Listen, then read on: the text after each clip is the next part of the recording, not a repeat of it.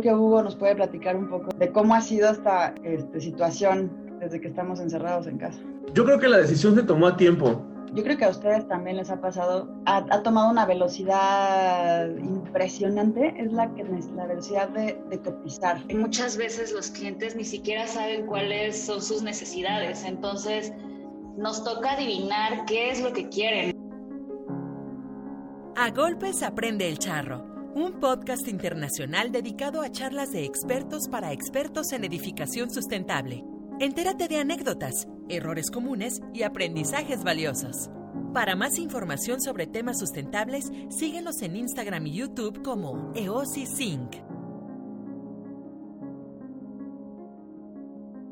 Pues listo, pues nuevamente muchísimas gracias por este, atender este Green Building Drinks. Es un, este es un evento que estamos queriendo retomar, lo habíamos interrumpido por cuestiones sanitarias y de pandemias que nos exigen la, distancia social y estamos experimentando, lo estamos haciendo ahora a través de este formato virtual, a distancia, bueno, pero como comentabas un ratito, con el ánimo de, compartir un trago este, con todos ustedes y sobre todo, pues hacer esta plática o hacer este networking, compartir experiencias de cómo nos ha ido, en cuestiones de retos que hemos enfrentado, dificultades, que pueda aplicar desde proyectos difíciles, clientes difíciles, equipo difícil con el que tuve, tuvimos que trabajar en algún momento, etcétera.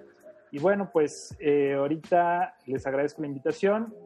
Eh, lo vamos a estar grabando este programa. La idea es que lo podamos compartir en redes sociales para hacer difusión del mismo. Entonces, bueno, cuando expresemos alguna opinión, eh, tratar de eh, hacerlo de manera que podamos, que sea público o todo público, ¿no? Digo, no pasa nada, también es hacerlo relajado, eh, pero bueno, la idea es esta, ¿no? Es, tratar de compartir y difundir estas buenas prácticas de arquitectura.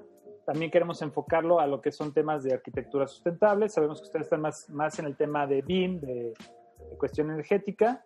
Y bueno, ahorita en este caso vamos a estar eh, compartiendo el equipo de Acurat eh, representando por Adela, Jorge, Hugo, eh, Víctor, Mariana, que nos acompañan. Y de nuestro lado estamos eh, Edith, está María, mejor conocida como Mederos, porque luego ya me regaña si no le, si no le digo así.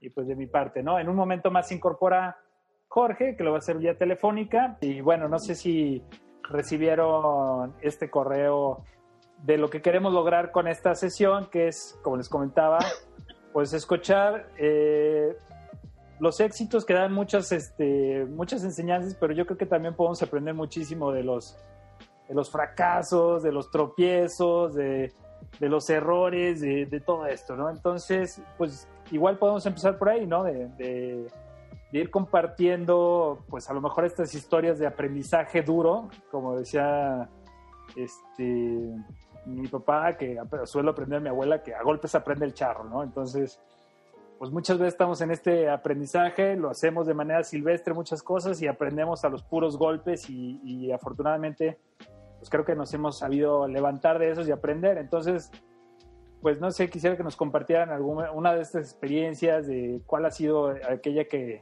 que ha marcado como esta, este aprendizaje clave en, en, la práctica profesional y que los ha hecho crecer o que los ha hecho eh, llegar hasta donde están, ¿no? Entonces... Ahorrar, ahorrar, ahorrar. Y ya.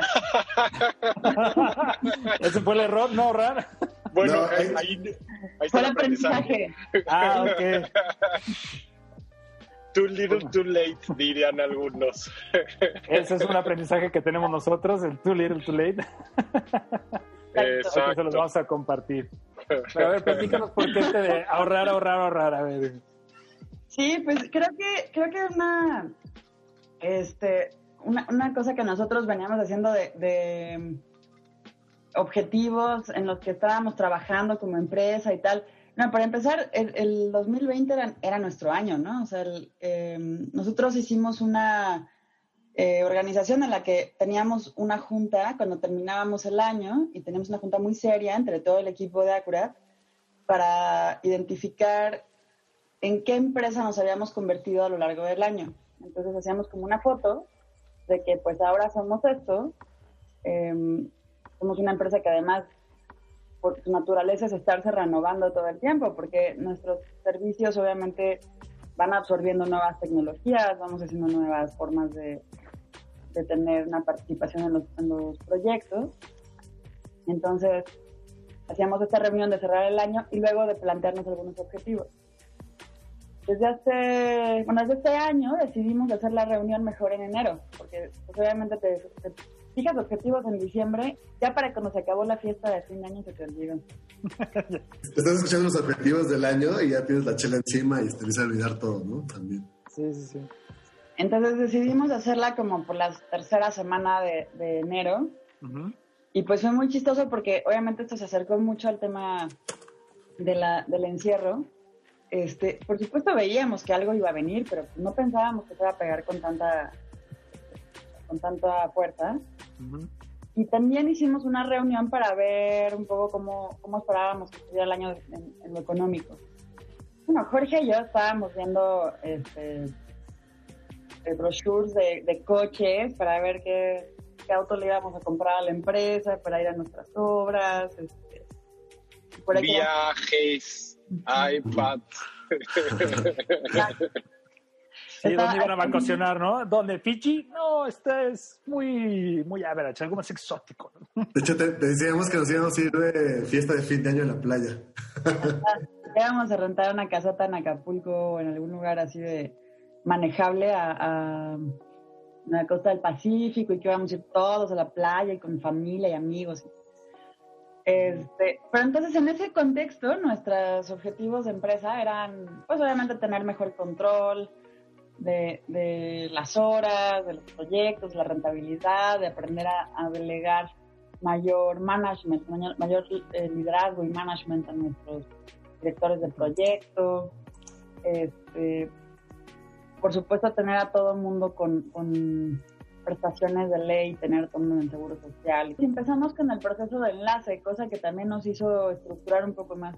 Justo antier hicimos nuestra presentación al Consejo de Enlace, les presentamos nuestros objetivos y dijimos, bueno, es que en estos seis meses se han transformado nuestros objetivos radicalmente. Entonces, no creo que sean en respuesta a la, a la pandemia, sino más bien en, en respuesta al la capacidad que tiene una empresa de, ser más maleable y, de poder absorber estos golpes. Nos damos cuenta que de pronto con, ese status quo que teníamos, por más que nos pegó mucho la, crisis electoral este, y postelectoral de este nuevo gobierno, no fue para nada el golpe que recibimos con esto. Y pues por supuesto hemos estado, además de tener todo este objetivo renovado, pues estamos haciendo muchos nuevos servicios, ¿no? Viendo de qué manera todo lo, lo que va a transformarse la industria se puede ir hacia, hacia las tecnologías que nos interesan. Pues sí, de hecho, creo que nosotros eh, sufrimos de igual manera, solamente que nosotros sí es, empezamos a tener dificultades desde 2019, o sea, en cuestión de, de cerrar proyectos, de estar como en este dinamismo que traíamos de 2018. Y pues sí, tiene, llegó el COVID y nos hizo replantear un chorro de cosas, ¿no, Mederos? Tuvimos que hacer súper esbelto el equipo, en, el sentido esbelto en, procesos, pues. O sea, antes era como, bueno, pues toma tanto tiempo, tienes que hacer esto, no te preocupes, aguantamos. Y ahorita es, es toda la, todos enfocados al tema de hacerlo lo más productivo rentable del posible, ¿no? Sí, sobre todo, bueno, fue el reto de, del día de la mañana organizar, digo, Adela conoce nuestra oficina y pues todos trabajamos alrededor de una mesa nos veíamos la cara todo el día y estábamos ahí colaborando juntos pues, todo el tiempo y de pronto todo el mundo a su casa, este, reorganizar chamba, em, objetivos y como dice Pedro, pues hacerlo lo más eficiente posible con el tiempo y los recursos que tenemos, ¿no? Em, porque si bien hay clientes que se han un poco estacionado dentro del, de los objetivos y dentro del, pues del proceso de certificaciones y todo eso, pues nos dimos cuenta que si nosotros no adelantamos eso, pues también no pasa nada. Entonces, pues la importancia de estar al pie del cañón y de estar como empujando el, el carro y sobre todo creo que hacer sentir al equipo que, que seguimos siendo equipo aunque no nos veamos y pues que tenemos que dejar a todos para adelante. Creo que eso fue algo que ahí va. Hay días que lo siento más y otros días menos, pero creo que ahí va. Y yo aquí quiero agregar que esta, esta junta que habla Mederos, este, este es nuestro aprendizaje de nuestro error anterior que tuvimos. Y era, eh, ya lo teníamos muy asumido como empresa de que si queríamos evitar ese error teníamos que hacer esta junta que pues desde que entró Mederos pues habíamos logrado eh, evitar esa equivocación que ahorita les vamos a platicar. Pues creo que a pesar de haber cambiado tan rápido al Zoom, eso no se perdió. Tú me dirás, Mederos, seguimos teniendo esa conexión. Pues sí, yo creo que el, el seguir como con la costumbre de esta junta de los lunes, que ya habíamos hecho un sondeo en el equipo y es una junta que les importa mucho. Es una junta como de arranque de semana tal cual, de en qué vamos, cómo va esto, qué te contestó el cliente, cómo va tu modelo, este, ya entregaste documentación, ya pagó aquel, ya vino este. Creo que eso les, pues como que es la columna vertebral de, de semana tras semana, ¿sabes? Y en esta junta pues se plantea el objetivo de la semana, que creo que también nos hemos dado cuenta que, bueno, por lo menos yo, que como decía Adela ahorita, pues con todo esto los objetivos se replantean y las semanas también, o sea, de pronto un cliente te dice, ah, detén el asunto, ¿no? Y tú ibas con todo. Y hay otros que al contrario, que te dicen, oye, este, pues ya te quiero, ya quiero el modelo porque te quiero pagar. No, pues córrele porque nos interesa meter la factura, ¿no? Entonces, eh, creo que hemos aprendido a ser más flexibles también en ese sentido y también a descargar la responsabilidad sobre los managers también y confiar en que lo están haciendo bien y que si no saben dónde estoy y me lo, o sea, vienen conmigo, eh, no siempre, porque ya he cachado ahí cosas, pero, pero creo que esa comunicación sigue funcionando bien, o sea, sigue, sigue estando ahí y después de casi siete meses de estar fuera de la oficina, de no vernos, este, creo que esa junta de los lunes sigue siendo la columna vertebral de OSIS. Y, aquí Medero yo creo que está siendo muy modesta, porque yo creo que es una junta en donde tú has logrado mostrar tu liderazgo y sobre todo el, ese lado humano tan importante que une al equipo. Entonces yo creo que ese es uno de los resultados que sí hemos logrado mantener a pesar de estar en Zoom y que sí hemos logrado que eh, se evite ese error que le vamos a platicar un ratito. Pues sí, la empatía tiene sus pros y sus contras pero creo que por lo menos saben que pues que ahí estoy y que pues por todos los medios me pueden contactar y que ahí estoy, pues que cualquier cosa que se atore o duda o algo, pues estoy disponible, digo, es lo que trato de hacer, este, y pues por lo menos siento que, que ahí seguimos los ocho.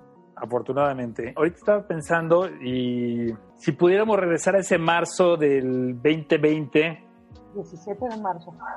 17 de marzo, ¿ustedes harían algo diferente? Decir, China, a lo mejor no tomamos esta acción. Digo, ahorita ya tenemos este, seis meses en estar en esas condiciones. ¿Ustedes eh, dirían, híjole, a lo mejor hubiera hecho esto diferente en aquel momento sabiendo que esto, cómo iba a pegar o cómo iba a evolucionar? O, digo, aparte del haber ahorrado, que, te tener guardadito para estas vacas flacas que, que ya llegaron y parece que van a quedar un ratito por aquí pastando. Entonces, ¿hubieran hecho algo diferente? Pues ese día yo, yo tenía una bronquitis del demonio, entonces los citamos en el Parque España y les dijimos, les dije, no se acerquen a mí a cinco metros porque estoy toda contagiosa. No era COVID, evidentemente, pero no, no está bien tener una enfermedad respiratoria, en este contexto. Yo les dije, no hombre, pues este, vamos a hacer todo lo posible porque sigamos trabajando normal, entonces este, ustedes no se preocupen, pero llévense ahorita computadora, este, pantalla, silla, mesa, lo que quieran.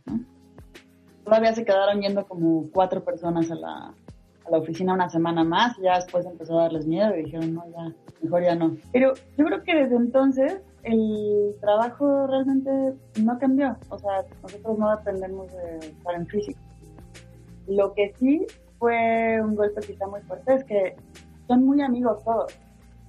Entonces los viernes iban, eh, iban juntos a tomar una bueno, empezábamos a pelear en la, en la oficina desde el mediodía, desde después de la comida, y ya después en la noche se organizaban, uy, si, fue, si era cumpleaños de alguien, este, se iban de super, de super fiesta loca, acababan en casa de alguno y todo. Entonces eso les ha pegado muchísimo, pero en cuanto a trabajo, este, muy bien. Creo que Hugo nos puede platicar un poco de, de cómo ha sido esta este, situación desde que estamos encerrados en casa. Yo creo que la decisión se tomó a tiempo. O sea, ese, ese lunes que nos juntamos ahí en el parque y tomamos la decisión fue, fue, fue muy a tiempo porque yo tuve la oportunidad de, de, ver con clientes semanas después o un mes después que entraron en pánico y corrían todos a sus oficinas a recoger cosas y se les olvidaban cosas y nosotros fue muy pacífico, ¿no? O sea, como que nos encerramos muy pacífico no tanto por obligación, sino por responsabilidad.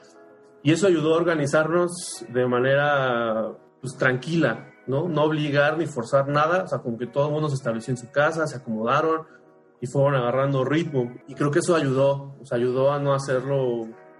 Tan desordenado. Tan desordenado, ¿no?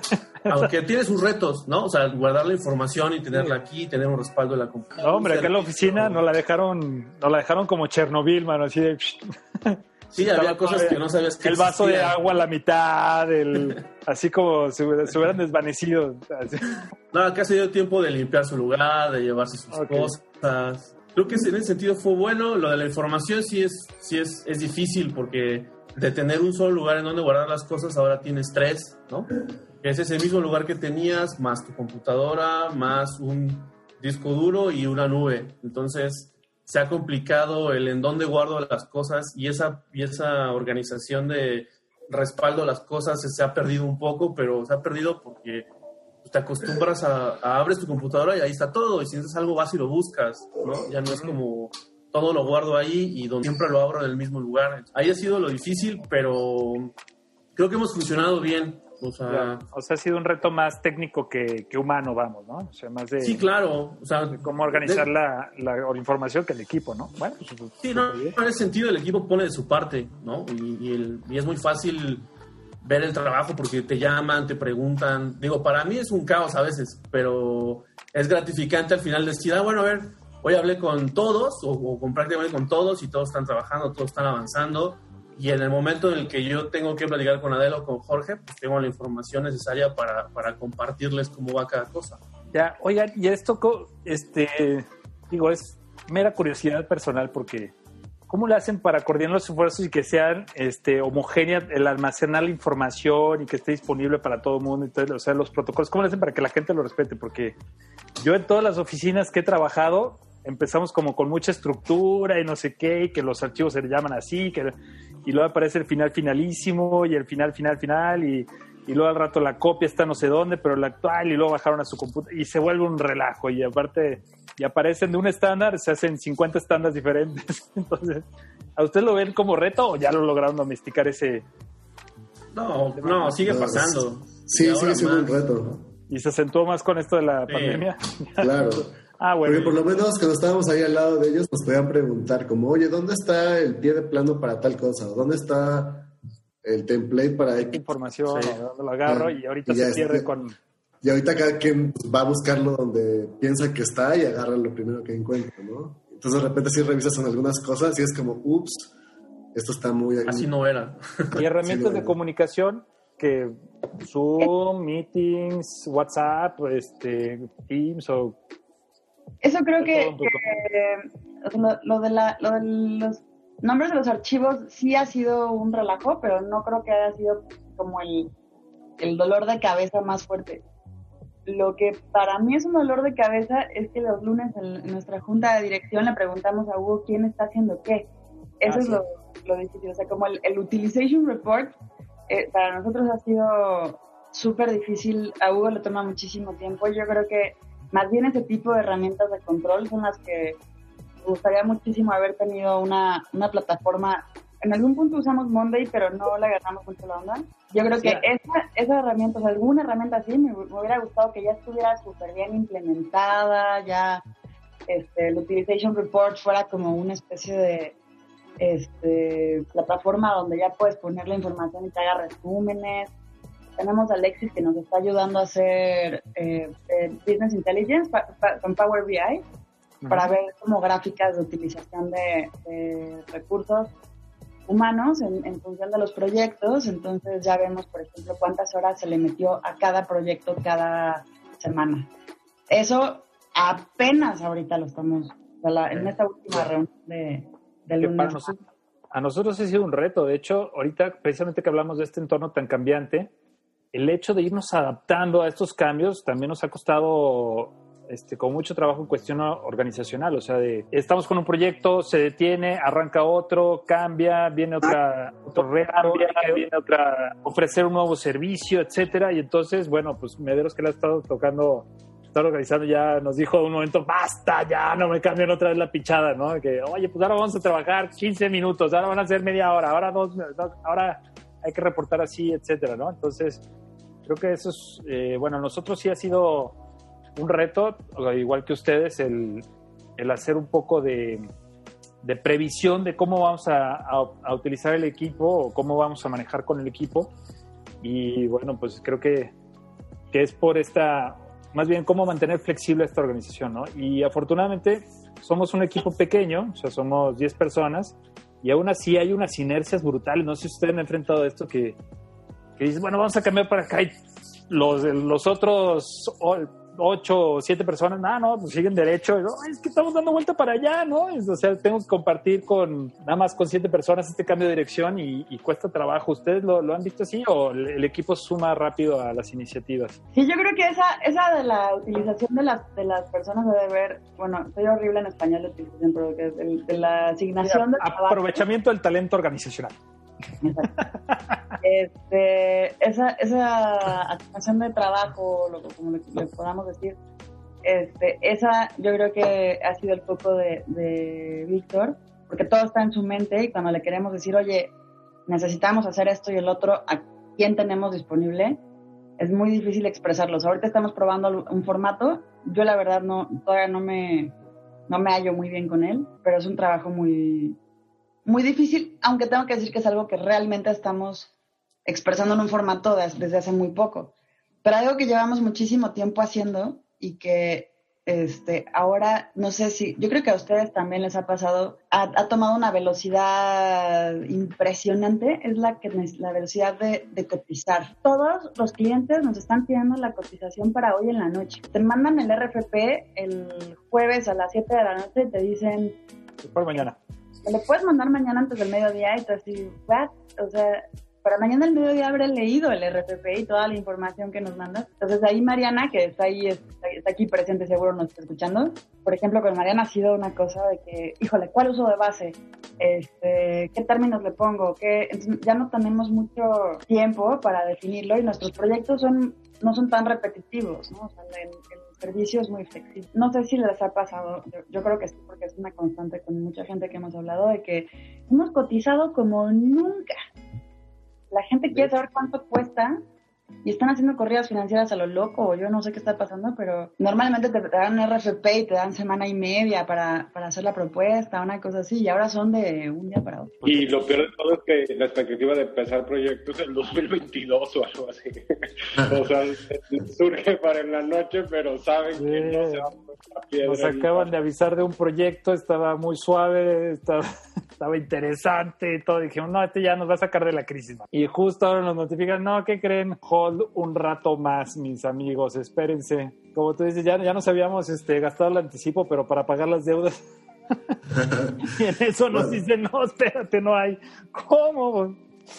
En la torre, bueno, pero bueno. Esto es una cosa que es, eh, es cierto, o sea, hemos tenido eh, más propuestas, obviamente mucho menos conversión que años anteriores, pero eh, sí hemos tenido más propuestas que en años pasados y eh, y sí con mucha prisa y, y, para nosotros el servicio sí es mucho más específico. Entonces, la verdad es que sabemos una cosa u otra y por supuesto que es muy flexible y ahí la que le sufre es Mederos ahí adivinando qué es lo que quiere porque pues lo que yo he aprendido es que es, es mucho mejor hacerle una propuesta al cliente de lo que necesita, eh, no tanto de lo que quiere. Muchas veces esa es nuestra principal función, ayudarle a ver qué es lo que necesita, qué es lo que sí. Pero es verdad, y platícanos, Mariana, si estás por ahí, ¿a ti cómo te ha ido con eso?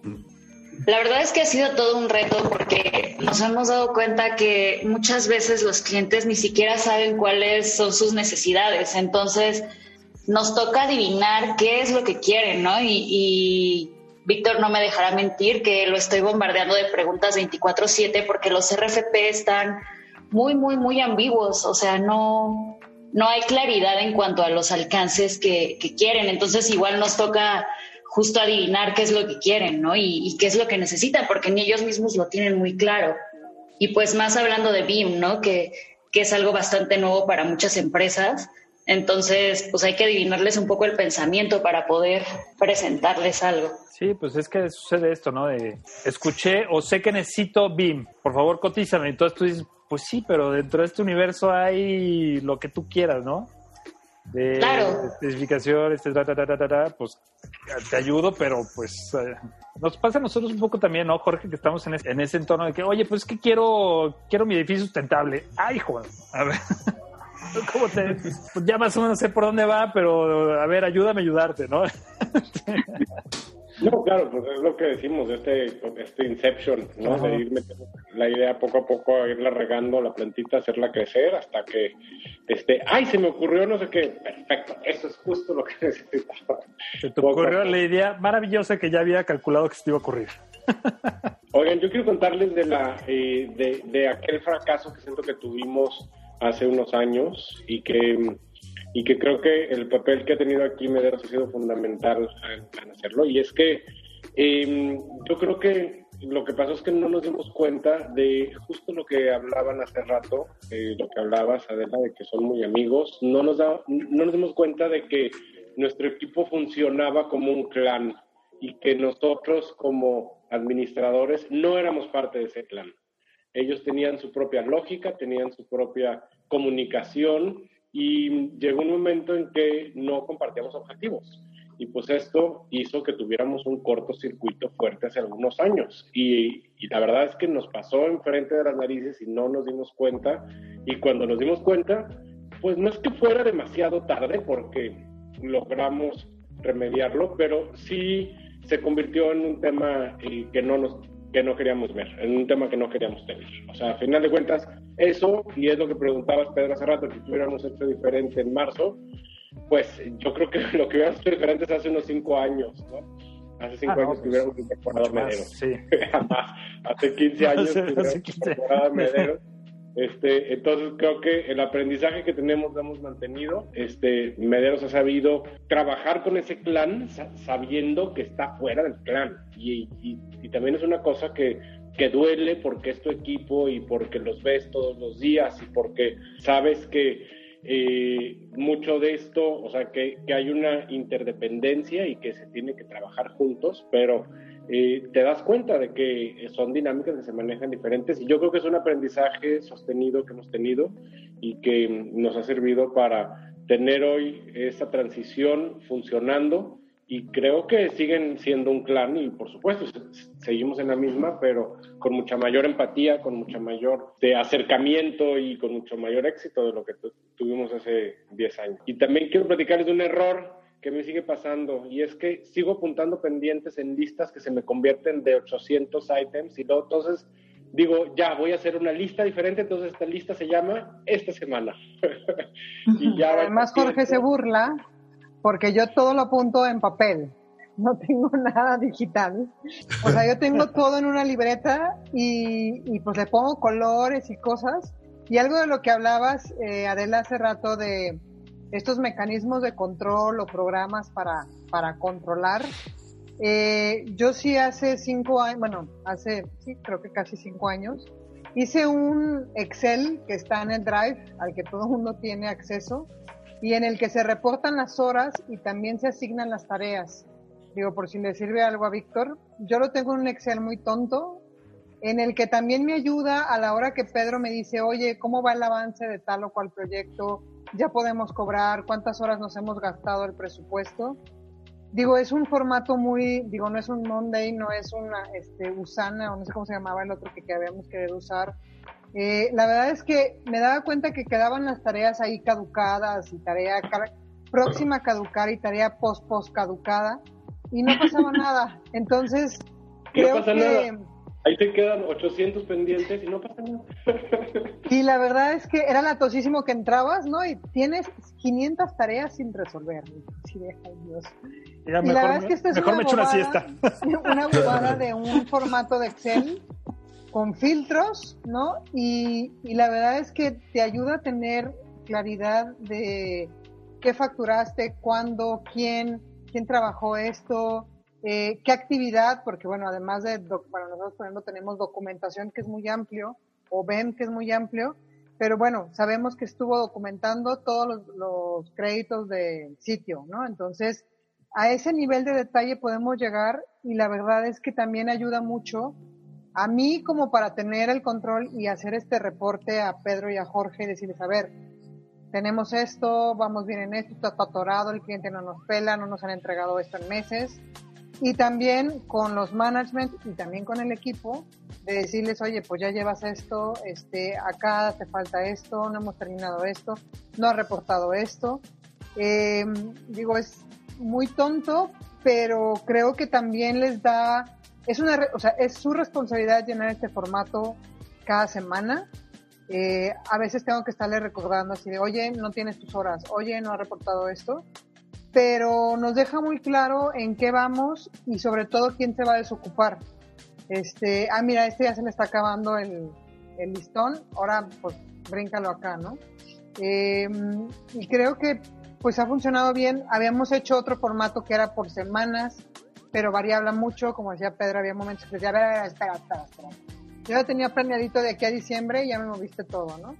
Entonces, si era, este es como mucho más flexible, pero al mismo tiempo es muy, al ser tan básico, es como muy clarito. O sea, no es nada complicado, no tiene carpeta de subcarpeta de subcarpeta.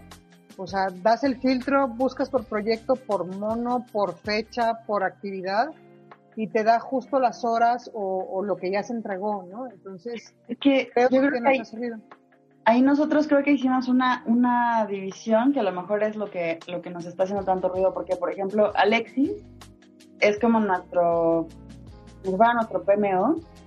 Él, él, por ejemplo, registra, cuando hacemos una propuesta y nos, nos, la prueban y empezamos el proyecto, él pasa la programación exactamente de contrato para saber qué es lo que deberíamos estar haciendo.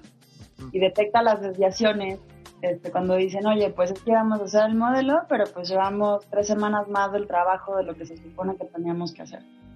Entonces está eh, todo, el tiempo en contacto con la gente y le, le dicen, oye, es que sabes que hubo un impasse, entonces parte de la actividad, estas tres semanas no vamos a modelar nada, entonces nos vamos a ir a otro proyecto y tal. Entonces Alexis se, encarga de, registrar cómo pasó en relación a lo que estaba programado. Y el, y el formato de Hugo es más bien como para identificar ahorita cómo está asignada la gente a, a, X tareas, ¿no? O sea, como esos, por ejemplo... Como hacia adelante, o sea, como estar viendo hacia adelante y, el, y Alexis está como en puntos de control.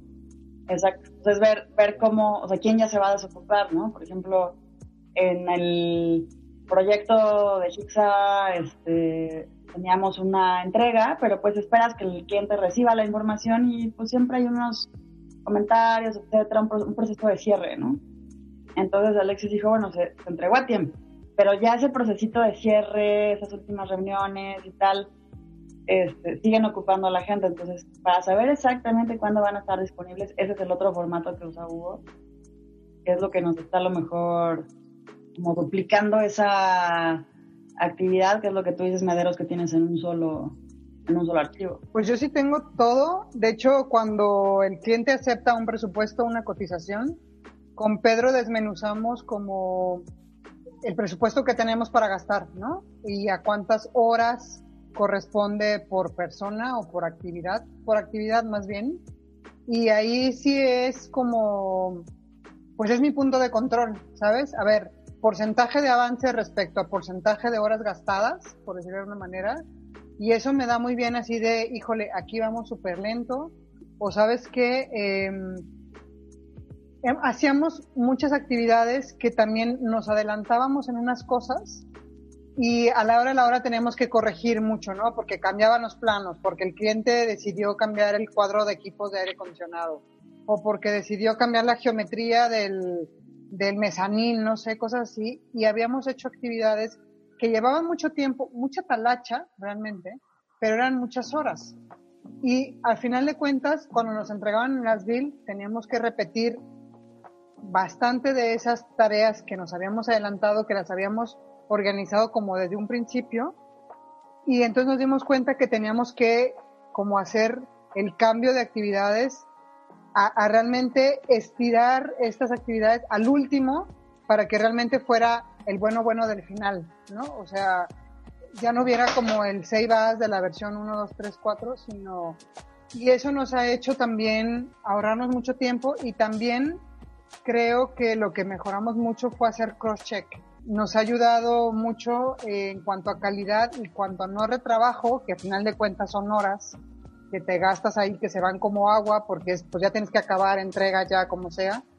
Eh, cross-check que hemos ido pues mejorando, ¿no? Eh, cosas que vamos, que nos pasan, porque además nuestros proyectos también cada uno tiene su particularidad desde cómo es el cliente, cómo es el proyecto y cómo va avanzando.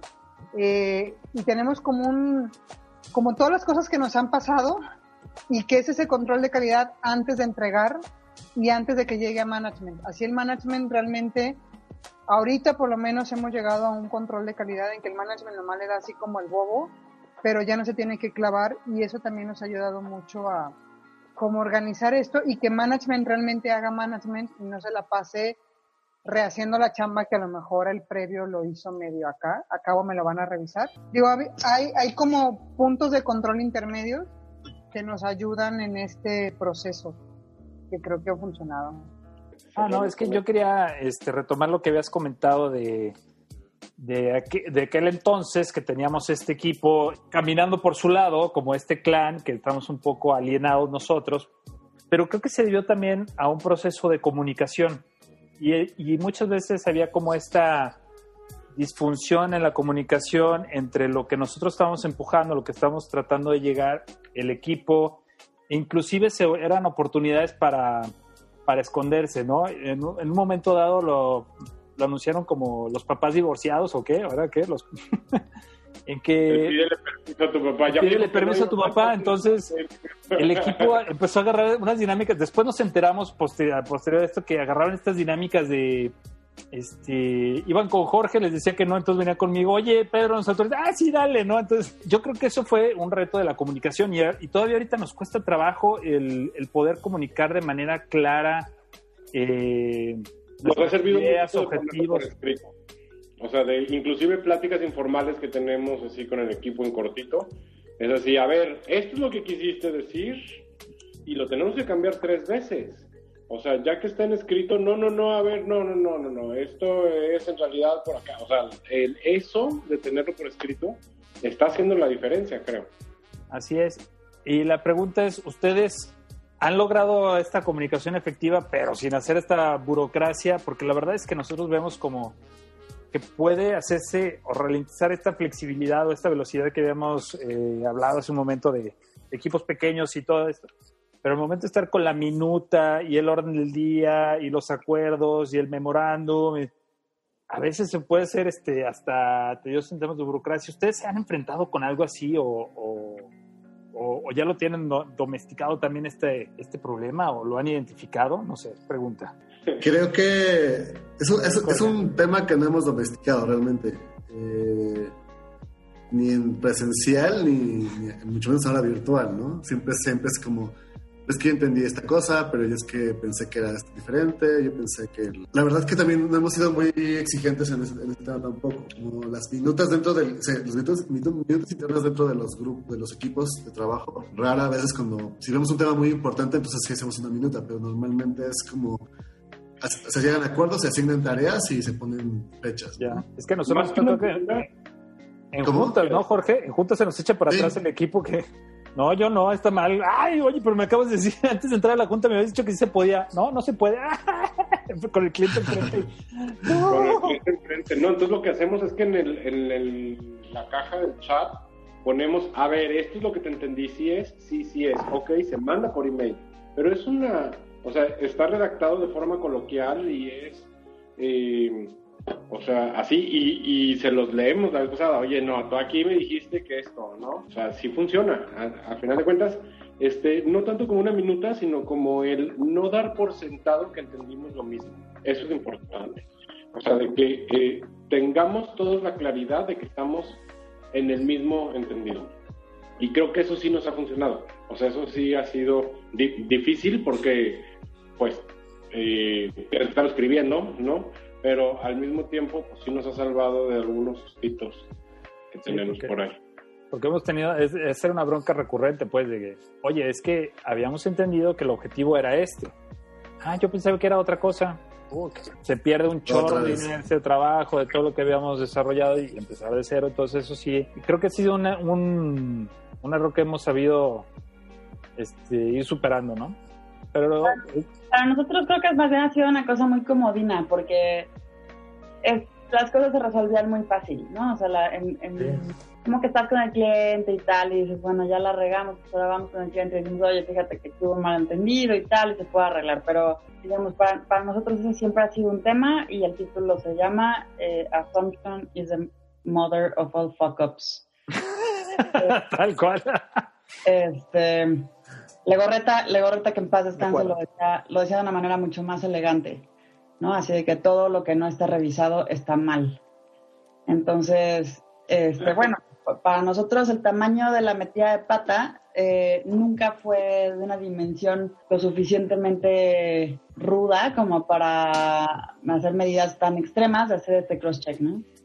Pero con la, con la situación de emergencia, así con esta situación como de sala de ER, en la que estamos desde marzo y que cada vez está más saturada y que cada vez está más loca y que, como dicen, es así de pues normalmente era como apretar el acelerador y de repente lo soltabas, apretar el acelerador y esa era nuestra queja. Ahorita es, mete el acelerador y cambia de velocidad cinco veces sin sacar el acelerador. Y vas sin gasolina. Vas sin gasolina y de repente a medio camino tienes que cambiar de coche y saltar, ¿no? O sea, es de que este proyecto se paró, pero todos vámonos al nuevo. se está incendiando, abandonen. Entonces. parar un segundo. Yo creo que ahorita esas estrategias, que sí habíamos dicho lo de cross-check, porque habíamos visto muchos errores que, que incluso si tú estás dirigiendo el proyecto, no lo ves, no lo ves, no lo ves, no lo ves, no lo ves, este, hasta que se lo pasas a alguien más. Y es ese, esa estrategia de, pensar, bueno, ese pensamiento de Legorreta de que decía que todo lo que no está revisado está mal. Este, dijimos, bueno, vamos a tener que tomarnos el tiempo de que alguien más pueda revisar la entrega antes de que se vaya, ¿no? en temas de modelo, en temas de, documentación, en, vamos, hasta con Mariana hemos dicho así de que, a ver, revísame las, las fórmulas del Excel, ¿no? Este, pero creo que, creo que ahora en estas circunstancias de, ese coche incendiándose, que, el que te tienes que saltar de uno a otro, ese tipo de, de estrategias toman otra dimensión, ¿no? O sea, el hecho de que podamos, o una, una equivocación ahorita tiene unas consecuencias de una dimensión que no nos hubiéramos imaginado.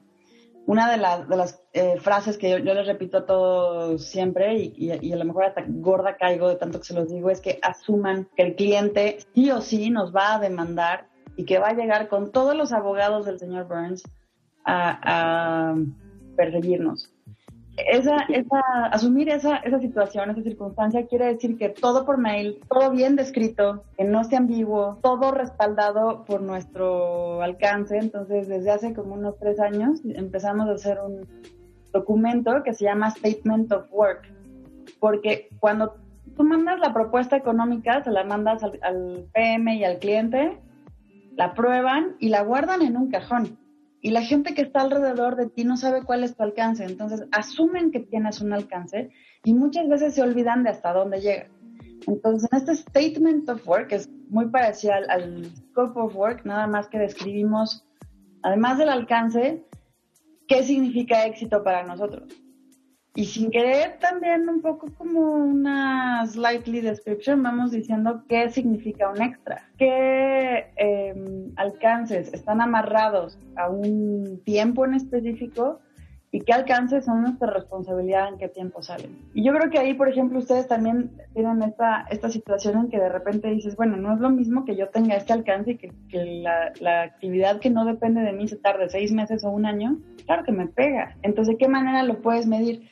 Pues para nosotros ha sido muy importante empezar este, este SOW, este Statement of Work, en el que decimos, bueno, a ver, vamos a publicarle al resto del equipo cuál es nuestro alcance, cuál es nuestro, nuestro límite en todos los sentidos y que también lo conozcan los, los, chavos y que lo estén constantemente eh, revisando y que esté subido en un lugar en, en, la nube donde todo el mundo tenga acceso y lo pueda ver. Entonces que tú de repente digas, oye, ya nos pasamos. El hecho de que podamos tener el control ante el, el cliente, que todos los acuerdos de eh, change orders, todo esté por correo, no haya conversaciones telefónicas que no tengan después un, oye, nada más este mail es para capitular lo que dijimos, por necesidad tampoco de, prohibir las llamadas telefónicas. Pero pues sí, eso también ha ayudado que, a que les digamos, oye, pues este, lo más sintético que se pueda, lo más claro, etcétera.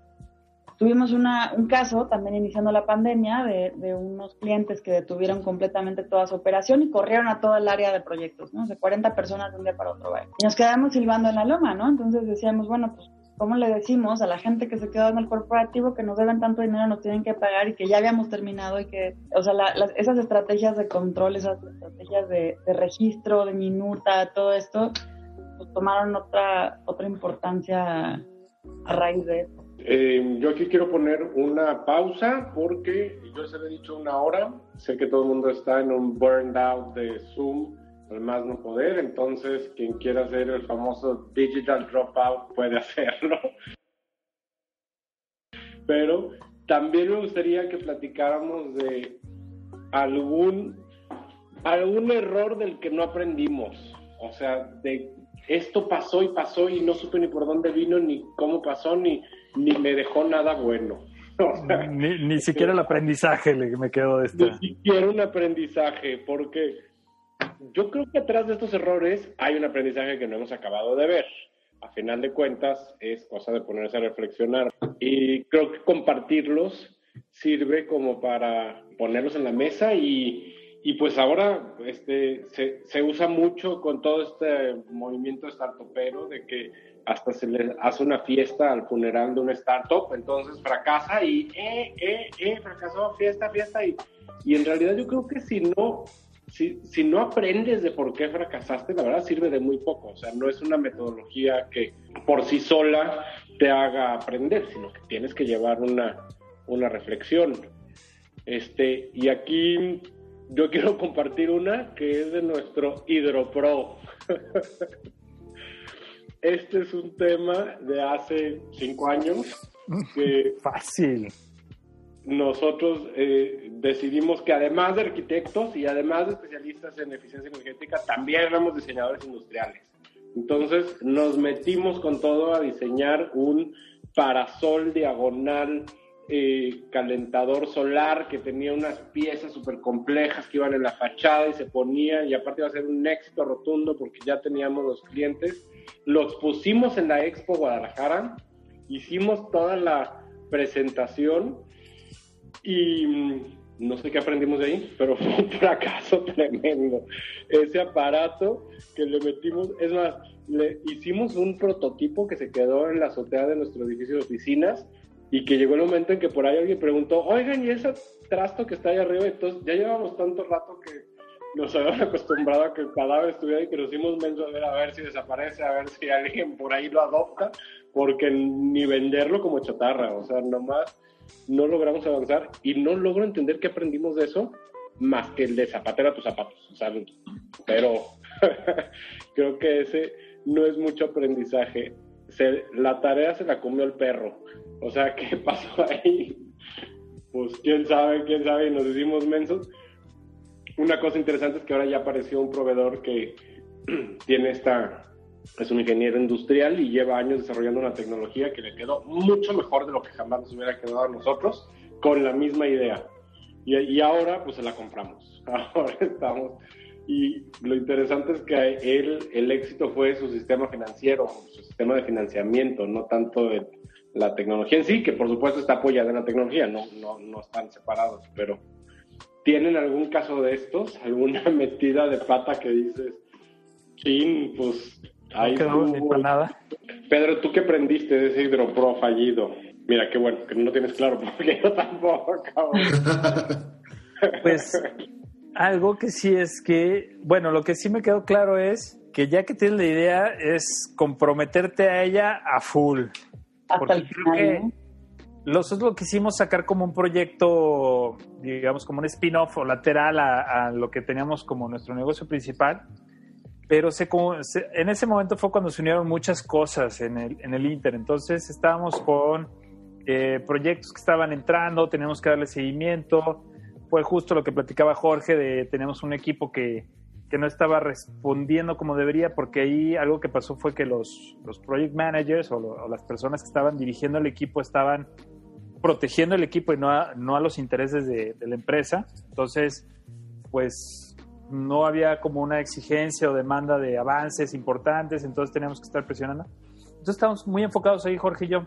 Yo creo que eso, o sea, lo que me queda de aprendizaje es, si lo vas a hacer, pues este, full commitment o ponerte las pilas porque creo que fue una serie de cosas que lo mismo que acabas de decir, Jorge, de que se quedó el trasto y tirado, pues fue ese que ni siquiera bueno es para recuperar la chatarra y venderla o aprovechar el termotanque, no sé.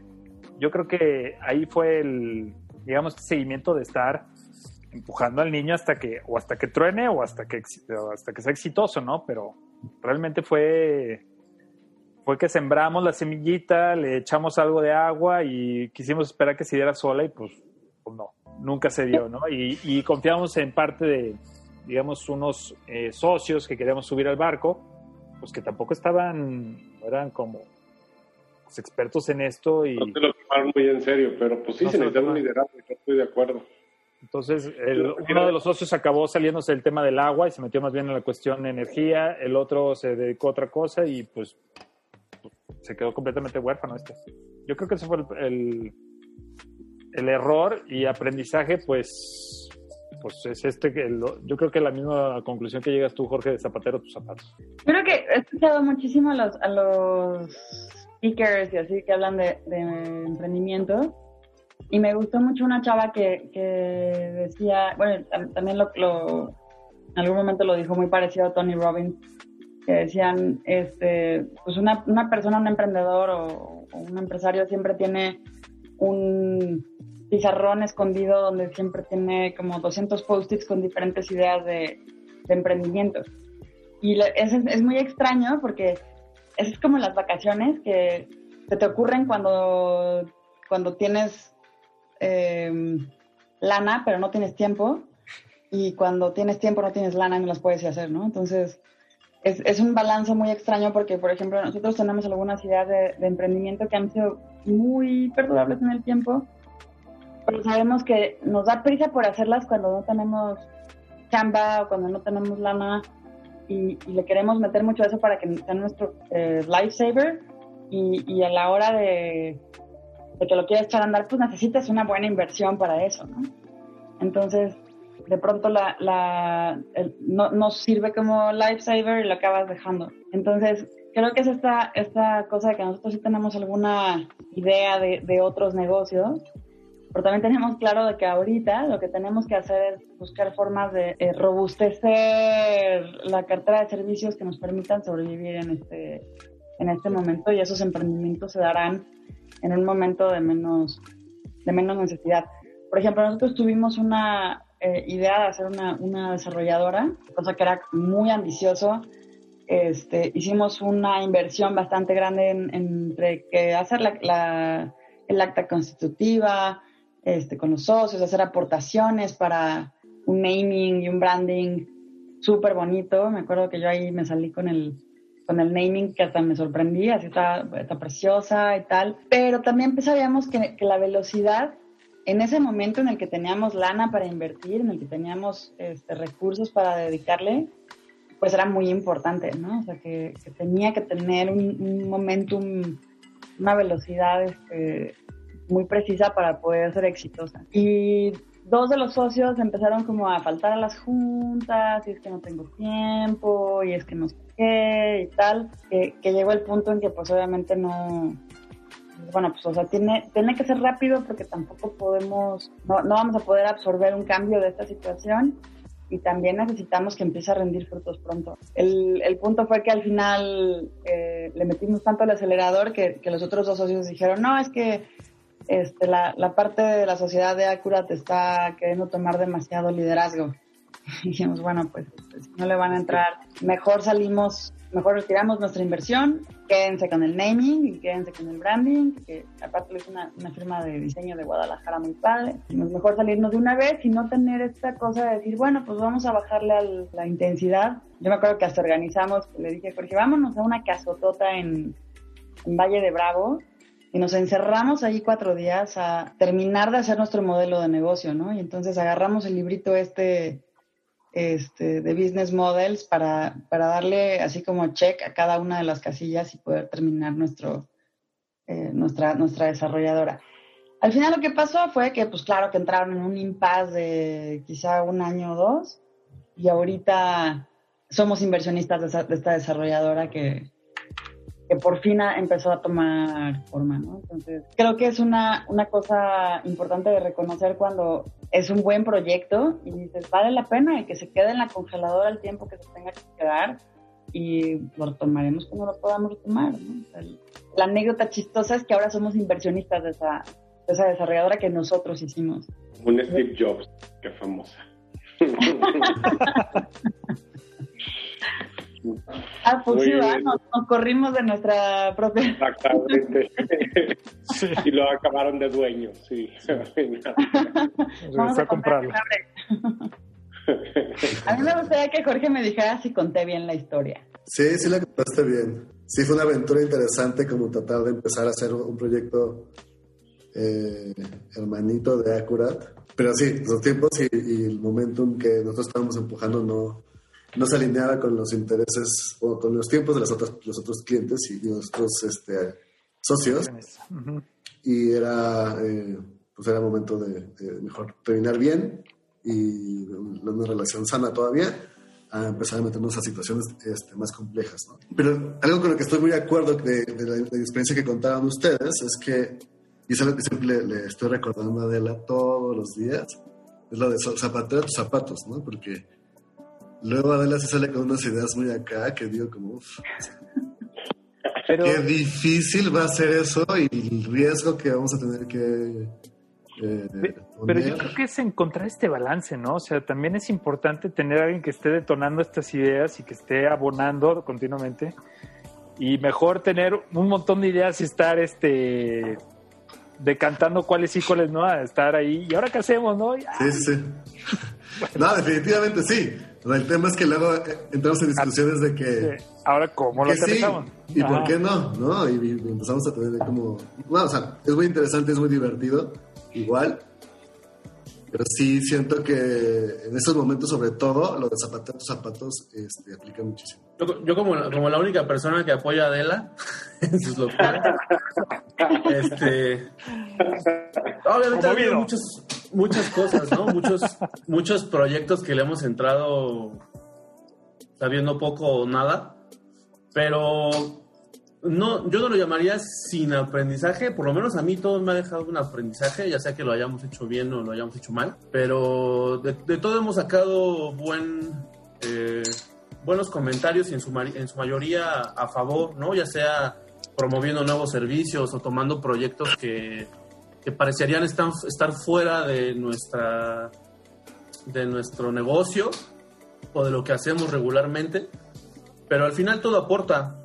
Entonces creo que es importante lo que decía Jorge, ¿no? De que al final, Jorge López, al final a lo mejor lo ves como un error y no le encuentras el valor hasta que pasa tiempo después o hasta que lo analizas o lo repiensas o te toca actuar en una en una en un contexto similar y entonces ya sabes qué hacer. Pues como primera experiencia creo que muchas de esas cosas que hemos hecho han sido buenas. Sea, a mí me tocó entrarle a construir cuando Acurat a lo mejor no era lo que hacían y salió bien, o sea, lo hicimos bien, este, entre otras cosas, ¿no? Entonces, todo aporta, pero sí hay que sentarse muy bien a ver qué es eso que, que, rescata este, esa, esa idea o ese negocio que pudo salir bien o mal, pero siempre va a dejar algo, ¿no? Yo creo que ese ha sido un buen balance porque realmente, o sea, la, siempre que me preguntan, yo digo que la, o sea, mi, mi parring es Hugo, siempre, bueno, Víctor Hugo, siempre digo, ¿verdad, Hugo? ¿Verdad que sí se puede? Sí, órale, vamos. Pero si no fuera por Jorge, quizá Hugo y yo ya estaríamos en la cárcel, entonces esa, esa, ese balance siempre, bueno, me parece que hay, hay muchas cosas positivas en que haya una visión crítica de las cosas. ¿Y tú, Mariana? Pues, ¿qué les digo? Que Acurat es, es una cosa súper interesante porque tenemos las, las dos posturas, ¿no? Eh, por una parte, las ideas de Adela que, que, son de pronto muy innovadoras, pero también muy locas, y, y, por otro lado está Jorge que nos dice como, no, eso es, es mucho riesgo, es, es como la balanza perfecta, ¿no? O sea, por un lado está Adela proponiendo un montón de cosas, diciendo sí a todo y todo lo podemos hacer y está increíble, y por, por el otro lado está Jorge diciendo como, oye, sí podemos, pero tranqui, o sea, todo poco a poco, no, no tan tan a lo loco. Sí, pero no. De, Mariana es que Mariana no, no, es arquitecta, pero a veces nos, o sea, a veces ella nos aclara cosas de, de, los clientes, ¿no? Es como, pero pues no van a poder hacer esto, así como, ah, sí es cierto. También has aprendido mucho de, de leer este, a, los, a los clientes y las problemáticas de los de los proyectos. Oigan, y ya para cerrar, ¿qué es ese errorcito que se la pasan haciendo? En el que otra vez la piedra en la que te tropiezas, otra vez, otra vez. Como les digo yo, otra vez tengo una lista de 800 pendientes, otra vez. O sea, no logro, por más que cambie el sistema de organizarlo y lo pongo esta semana y me le pongo fecha y que me esté jodiendo, no hay manera. Y, y, lo he analizado y no es procrastinancia. O sea, no es de que lo dejo para después, sino que es tal cantidad de cosas que ya sé que no puedo hacer. O sea, que...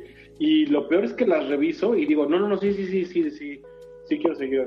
Pero, o sea, no hay manera. Son tres listas de 800 pendientes. O sea, no, no, no, no los voy a palomear algún error de estos así que digan, oh, ya, ya, sé, ya sabía que quiero volver a caer algo. Hugo, por ejemplo, medir tiempos, delegar. Para mí, no, para mí siempre, bueno, pelear siempre, ¿no? Yo, ya fue ahí. Yo, yo, yo que iba con jiribilla. Sí, no, yo sí soy muy drástico en ese sentido. O sea, sé, sé, sé muy bien defender mis ideas, eso sí lo hago muy bien pero creo que, creo, que, creo que la parte de la organización también, ¿eh? O sea, yo, yo soy de los que apila pendientes y siempre hace el más importante. Pero entonces a lo mejor el último también era importante, pero ya me doy cuenta hasta que se vuelve más importante que el que está arriba. este, y eso me ha provocado algunas... A lo mejor, no, bueno, puede ser hasta que truena o no tanto, o lo logro salvar, pero sí, sí eso de, de, apilarlos y no verlos como en una línea de tiempo y hacerlo cada cosa el tiempo que lleva, este, creo que eso es, es donde siempre caigo. Y creo que, creo que lo mío sí es por organización. o sea, sí no termino de, de, acoplarme o de poner un sistema de, de cómo ver las cosas en, en, en, en un panorama completo y no ver solamente la más importante. Pero bueno, también es otra cosa de, de que me ha regalado la, la, pandemia, ¿no? El poder, el poder dedicarle también un tiempo a decir, a ver, no, este, pues, probar con los post-its, probar con un calendario, probar. He probado algunas cosas que anteriormente no hacía, ¿no? O sea, anteriormente ni siquiera me daba tiempo de, de pensar en eso. Pues ahorita sí, creo que, creo que también caigo, caigo un poco en eso. Y yo creo que la, la parte de delegar, por ejemplo, Hugo sigue siendo el que más se desvela este, el que tiene que, o sea, termina su chamba y empieza la hora de escuchar quejas en tu teléfono, este, entonces creo que ahora la, la organización tendría que tomar una, una, forma un poquito más horizontal, que es lo que hemos estado tratando de hacer para que no recaiga tanto en, en la dirección de operaciones. Y que bueno, además Hugo tiene, de todos los que hacemos Acurat, Hugo tiene un reto más grande, que es que tiene un hijo este, con una energía impresionante, ¿no? Entonces... Y en pandemia, o sea... Él es el que me ayuda a ver qué es, qué es lo que tengo que hacer porque dan las 7, 8 de la noche y viene y papá, vamos a jugar, papá, vamos a hacer esto, papá, vamos a hacer lo otro. como que también él ya sabe identificar cuándo tengo que dejar de trabajar y viene y me dice, a ver, vámonos a jugar o vámonos a, cenar o hazme bueno, es bueno, ese es tu indicador. Así de, ese es mi indicador de decir, ah, creo que, creo que hoy ya, ya estuvo, ¿no? Yo creo que esa es, esa es parte del de la, el apego que tenemos al espacio físico. Que aparte saben, saben que nosotros nos cambiamos de oficina en el segundo mes de la pandemia, o sea, en el segundo mes del encierro. Entonces, según pensando, pensando que iba a tardar, durar tres meses esto. según nosotros aprovechamos, porque dijimos, mira, ya termina la pandemia y justo Hay oportunidad, mira, ya dejaron ese, ese espacio, está bien padre. que aprovechar. Sí, sí, sí. Entonces, hoy fui a la, ayer fui a la oficina a una reunión antes de irnos a firmar el, contrato de Zócalo y me dio mucho pesar, ¿no? Porque decía, qué padre este, esa capacidad que teníamos de dejar la oficina en la oficina. Este, yo tenía mi oficina aquí armada en la casa, pero por la tesis y otras cosas, ¿no? Mis clases, etcétera, pero no me traía la oficina en la casa. Y creo que esa, esa disciplina de decir hasta aquí este, Hugo que tiene, tiene em, a su hijo, a su familia, etcétera. Nosotros sí tenemos nuestras actividades y tal. Ahorita ha sido una invasión impresionante del trabajo en, nuestras actividades. Entonces, creo que la, organización, al fin y al cabo, lo que nos, nos ayudaba era dejar este todo listo para podernos salir de la, de la oficina. Y pues ahí seguimos este, organizando cada vez un poquito más el espacio físico que no hemos tenido oportunidad ni siquiera de, inaugurar. De estrenar. Con la esperanza de poder, este, de poder estar ahí en algún momento. Sí, y ahí viene el rebrote, entonces. No lo invoques, no lo invoques. No, no, ya está. Ni que va a durar seis meses nomás, ni que no sé qué, ya. no, pues ya. Avisaron que va a ser hasta finales del 21, entonces vámonos a la idea. Yo ya, aquí ya, ya me odian aquí en mi casa. Hoy que fui mi primer junta covidosa fue hoy y qué maravilla no tener que estar yendo a las juntas. O sea, eso, es lo mejor de todo esto. Eso es lo mejor. subir elevadores y sentarte en mesas de juntas no está, no está padre. O sea, es una estupidez. Este, mucho mejor estar uno en su casa, llegas a tiempo, porque claro, hay tráfico y hay estacionamiento y hay muchas cosas que tienes que, que están fuera de tu control y que pierdes ese tiempo, o sea, todo ese tiempo en lo que llegas y regresas de la junta, es el equivalente a lo que estás haciendo en una junta para sentarte en una mesa de juntas que, este, muy mal. La verdad es que qué bueno que todo el mundo ya se hizo la idea de la disciplina de se, puede lograr la junta en, en Zoom. Eso, eso es definitivamente un ahorro en tiempo impresionante porque además era como el chip chat de llegar, que además es, es muy agradable tener ese chip chat, esa, ese hablar del clima y hablar de este, cosas chuscas. Es agradable.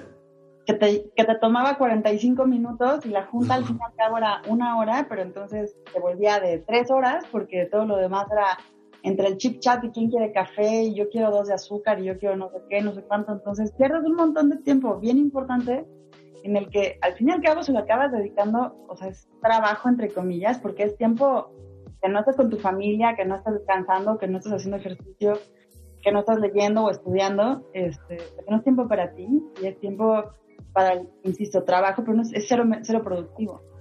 Este, yo como, como última reflexión, reflexión quería, quisiera decir de, un amigo que le puso a su firma de, diseño do y un más. Entonces era como dot, pero también era como do more. Entonces estaba súper bonita la, la, el branding, ¿no? Entonces se le enseña a una amiga alemana y la amiga le dice, está horrible, ¿cómo do more? Y le dice, pues sí, está padre hacer más, ¿no? Es así como de que, uh, haz más. Así, no, no, no, es, exactamente al revés. O sea, tú lees. Lo que quieres es hacer menos, más productivo y poder estar más tiempo en la playa, con la familia, en la bici, y en la hamaca y leyendo. No me acuerdo qué premio Nobel era que, que decía que solamente estaba en su estudio cinco horas al día y era un escritor súper prolífico y desde nada más cinco horas, porque son las cinco horas que eres productivo en realidad.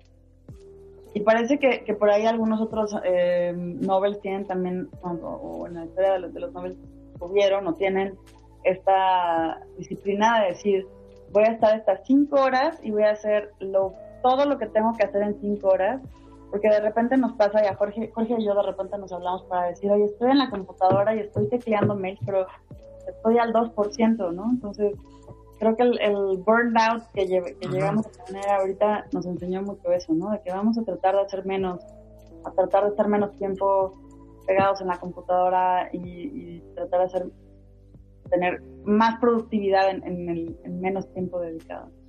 Pues le llaman, ¿no? El work smart en lugar de work hard. Trabaja inteligentemente, no trabajes duro.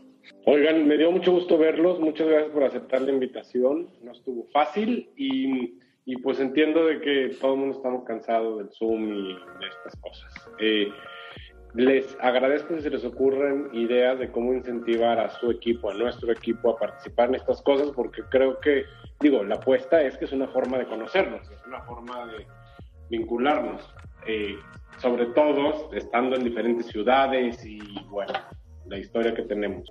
Buenísimo. Oiga, pues muchas gracias, gracias Edith, gracias Mariana por estarnos aquí acompañando y qué bueno verlos, Víctor, Jorge y Adela. Qué bueno. Sí, qué bueno que, los Gracias por la invitación. Gracias. Que sigan bien. Al contrario, nos vemos. Escuchaste Green Building Dreams Podcast, edificación sustentable de expertos para expertos. Síguenos en Facebook e Instagram como EOSIS Inc.